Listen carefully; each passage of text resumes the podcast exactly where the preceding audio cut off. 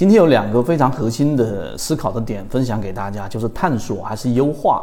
什么叫探索还是优化呢？就是你如果去一个餐厅去熟悉的餐厅去点餐，你到底是去点你自己很熟悉的菜品，还是去尝试一些新的菜品？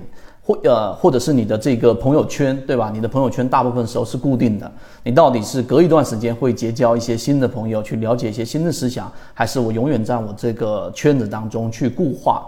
那这里面我们给出一个观点，这是我们和一位核心船员聊出来的结果，大概配比是一比三，就是一比三，你大概要拿三分之一的时间去做探索，要拿三分之二的时间去对自己已经熟悉的这一些内容去做深入和优化。为什么有这样的一个 我们说的这一种比例呢？因为你三分之一的优化在交易啊，我们以交易模型来说，包括呃你有多长时间没有更新你的交易模式了？即使你的交易模式是盈利的，或者说是一个阶段里面比较稳定盈利的。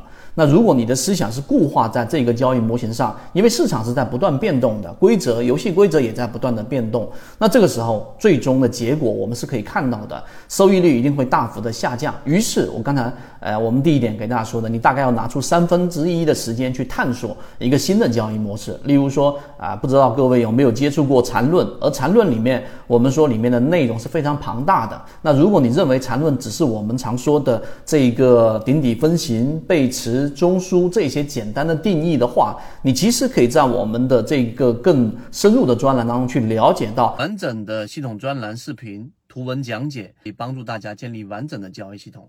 系统进化模型，一部老墨财经公众平台进一步系统学习。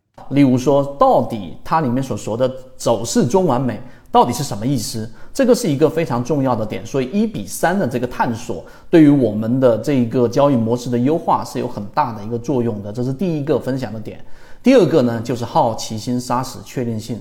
这句话大家可以很认真的去想一想，为什么呢？因为在交易的这个标的具体的标的当中，你是不是经常做非常高频的切换啊？经常就是出现我们常说的，然后一买它就跌，然后一卖它就涨，然后频繁的换不同的标的。在缠论里面所说的就是开超市啊，我可以买很多很多不同类型的标的，即使我不是很了解它，我也会做介入。那刚才我们说的好奇心杀死确定性，在交易当中，你的资资金曲线。到底能不能上一个台阶，或者说保持比较稳定的曲线上行的关键，在于你到底有没有把握三个字，就是我们一直在讲的叫做确定性。所以，当这个确定性怎么去把握呢？就是你要去在一定程度上把好奇心给压制住。什么叫好奇心压制住呢？市场出现了某一个很热门的概念，但对于这个行业、对这个概念你并不了解，也不知道它的这个场景到底能不能够持续下去。这就是巴菲特常说的。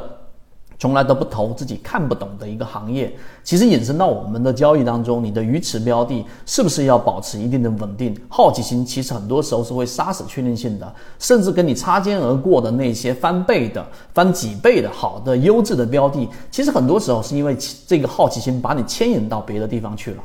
所以这两点能够理解，对于我们在交易的这一个模型搭建的过程当中，走向稳定的时间周期可能会大大的缩减。